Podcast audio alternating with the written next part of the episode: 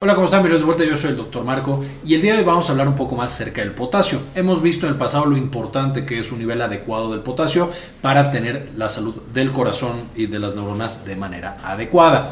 Y ahora vamos a hablar eh, en esta primera parte de medicamentos que afectan niveles de potasio. Entonces veamos qué medicamentos van a disminuir el potasio que nosotros tenemos en la sangre, este elemento tan importante.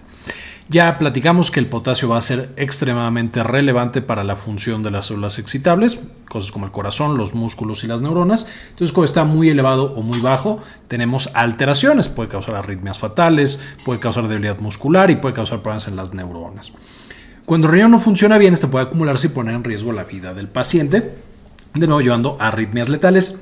Algunas otras patologías como la insuficiencia cardíaca también nos lleva a alteraciones en los niveles de potasio. Y evidentemente algunos medicamentos incluso lo van a incrementar, que vamos a ver en la segunda parte de este video cuáles lo van a incrementar. Ahora, ¿cómo controlamos el potasio? Ya hemos platicado que esencialmente todo el potasio que tenemos en el cuerpo va a provenir de la dieta. Nosotros no lo producimos, tiene que venir de lo que comemos. Cosas como plátanos, como nueces, como pescado van a tener grandes cantidades de potasio. El potasio que pasa por nuestro intestino se absorbe hacia la sangre y nos va a llevar a un nivel específico de potasio. Una vez que tenemos potasio en sangre, puede sufrir tres destinos principalmente. Uno, va a disminuir, es decir, va a ser absorbido por casi todas las células en el cuerpo, eh, que tiene una cosa llamada bomba de potasio ATPasa van a tener eh, justamente potasio adentro y grandes cantidades de potasio. Entonces se va a hacer un reservorio de potasio que va a usar cada una de las células para su función, pero también cuando sea necesario puede llegar a liberarse otra vez a la sangre para mantener el balance. Número 2 el corazón, de nuevo, estas células que son excitables, especialmente el corazón y también un poco las neuronas, van a absorber una parte de este potasio y finalmente lo que sobra va a ser eliminado a través de la orina por el riñón. Y entonces este balance entre lo que entra y lo que sale nos tiene que llevar a un estado de equilibrio en el que el potasio en la sangre debe estar entre 3.5 y 5 miliequivalentes por litro. Más o menos con estas cantidades nuestro cuerpo va a funcionar bien. En este caso, nosotros podemos estar en un nivel adecuado y los medicamentos que voy a mencionar lo bajan y nos ponen en riesgo de hipopotasemia o hipocalemia, que son lo mismo. O si un paciente ya tiene demasiado potasio en sangre, llamado hipercalemia, podemos usar estos medicamentos para darle un tratamiento y estabilizarlo, protegiendo su corazón, sus músculos y sus neuronas. Eh, ¿Qué van a hacer estos medicamentos? Esencialmente van a prevenir la absorción de potasio a través del intestino, van a guardar el potasio en los músculos, en las células en general, y también pueden favorecer la eliminación a través de la orina. Esos son los mecanismos que van a llevar a que disminuya este potasio en sangre. ¿Y cuáles son estos medicamentos? Tenemos esencialmente cinco grandes grupos de medicamentos. Número uno, los laxantes o quelantes, que son un poquito diferentes, y ahorita los vamos a mencionar. Número dos, la insulina, sí, esa misma que se usa para el manejo de la diabetes, también disminuye de manera importante el potasio en sangre. Número 3, los agonistas adrenérgicos, eh, cosas como el salbutamol, salmeterol, cosas para el asma. Los diuréticos, varios de los diuréticos y los antimicrobianos. Pero si nos vamos a cuáles inhiben la absorción, recordaremos que comemos y en el intestino se tiene que absorber todo ese potasio, incluso en el colon hay absorción. Si nosotros utilizamos frecuentemente laxantes, especialmente lactulosa, esto acelera este tránsito intestinal el potasio se queda en las evacuaciones y entonces por supuesto lo perdemos. Por más que estemos comiendo potasio, este se pierde. Por supuesto los laxantes se usan principalmente para el manejo del estreñimiento y entonces la pérdida de potasio usualmente es un evento adverso. Pero vamos a tener un segundo grupo de fármacos que estos también se consumen vía oral, van a llegar al tracto digestivo y básicamente van a chupar todo el potasio que hay en la comida y no permite que se absorba. A estos los conocemos como quelantes de potasio. Cuando nosotros los consumimos, por más que nuestra comida tenga potasio, esta no logra absorberse a la sangre. Estos fármacos solo se usan para el manejo del potasio elevado, es decir, no lo usamos para nada más básicamente. Y tenemos, por supuesto, dos ejemplos principales: el ciclosilicato de circonio sódico y el patiromer cálcico. Una vez más, esto lo único que hacen es como esponjas de potasio y no dejan que se absorba. En segundo lugar, tenemos algunos que los esconden dentro de las células y aquí todas las células o una gran cantidad de células van a tener una cosa llamada bomba de sodio potasio ATPasa.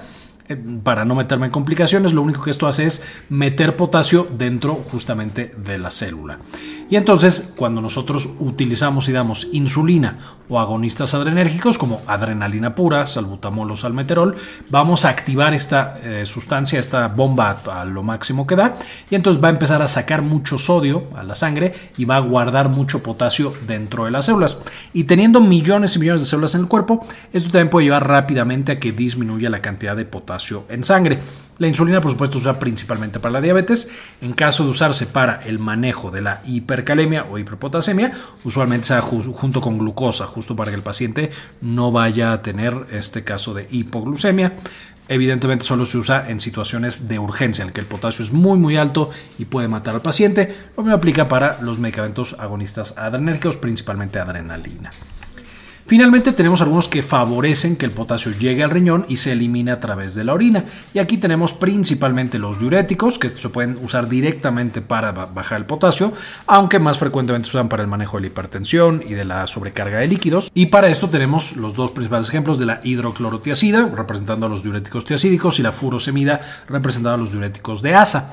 Y también tenemos algunos antimicrobianos que pueden llevar a un decremento en el nivel de potasio en sangre por eliminación renal. Los ejemplos más importantes son la fotericina B y la gentamicina, eh, que es un aminoglucósido. No son tan utilizados. La fotericina B, por supuesto, es para el control de infecciones por hongos muy resistentes. Entonces no se usan tanto, pero también tenemos que tener en mente que llevan a la eliminación del potasio. Entonces, esencialmente estos son fármacos que usamos para enfermedad renal crónica e insuficiencia cardíaca y otras patologías en las que esté acumulado el potasio, aunque estas son las dos más comunes. Pueden darse varios para disminuir de urgencia el potasio del paciente y en sala de urgencias los usamos mucho de nuevo en pacientes que tienen hipercalemia severa y que no podemos pasar a diálisis rápidamente, pues entonces para estabilizar se pueden dar combinaciones de estos fármacos. Y algunos de estos incluso pueden usarse de manera crónica con precaución especial. Algunos son más fáciles de usar de manera crónica, como por ejemplo los diuréticos o también los agonistas enérgicos inhalados como salbutamol o también por ejemplo los quelantes de potasio, pero otros son mucho más complicados de utilizar y un poco riesgosos en algunas poblaciones de pacientes.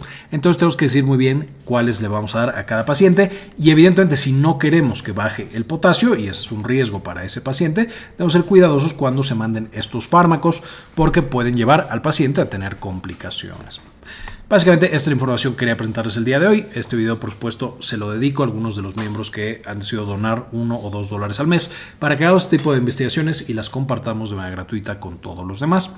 Este video se lo dedico a Alicia Pereira, Laura Elena Barojas, Diego Aceves, Enrique Segarra, Sandy Oliva, Hernán Gustavo, Javier Mejía, Gilberto Argueta, Gustavo Francioli, Cindy Magaña Bobadilla, Luis Ernesto Peraza, Gli53, doctora Susana Vidal, Saúl Reyes, doctora Milis, Delia González, Mike Angelo, Simón Canales, Yavi Pascasio y Jorge Arturo Albeláiz. Muchas gracias por el apoyo que nos brindan cada mes. Por supuesto, también les dejo las referencias para que puedan revisar un poquito más de información acerca de estos medicamentos tan importantes. Y en esta primera parte de vamos a tener el video de medicamentos que disminuyen el nivel de potasio. Esto puede ser bueno porque queremos bajarlo o malo si ya está abajo y nos baja aún más este nivel. En el siguiente video vamos a ver medicamentos que incrementan el nivel de potasio. De nuevo, esto puede ser bueno o malo dependiendo del paciente, pero vamos a ver qué medicamentos son estos. Muy bien, esto fue todo por el video. Espero les gustara, le entendieran. Con esto terminamos y como siempre, ayúdenos a cambiar el mundo. Compartan la información. En esta ocasión quería mostrarles la nueva versión de nuestra tienda en línea, ahora con Shopify. Synapsisstore.myshopify.com, aquí pueden entrar y meterse a ver todo el conocimiento científico a un clic. Tenemos las presentaciones que ustedes ven en este canal, prácticamente tenemos la mayoría de ellas que ustedes pueden ya obtener en esta página. Las infografías, tanto la farmacografía del dolor como infografías específicas de cada uno de los medicamentos y por supuesto también los cursos que vamos armando, ya los pueden ver on demand en justamente esta plataforma. Entonces los invito a meterse y ver qué tenemos para ofrecer en este momento.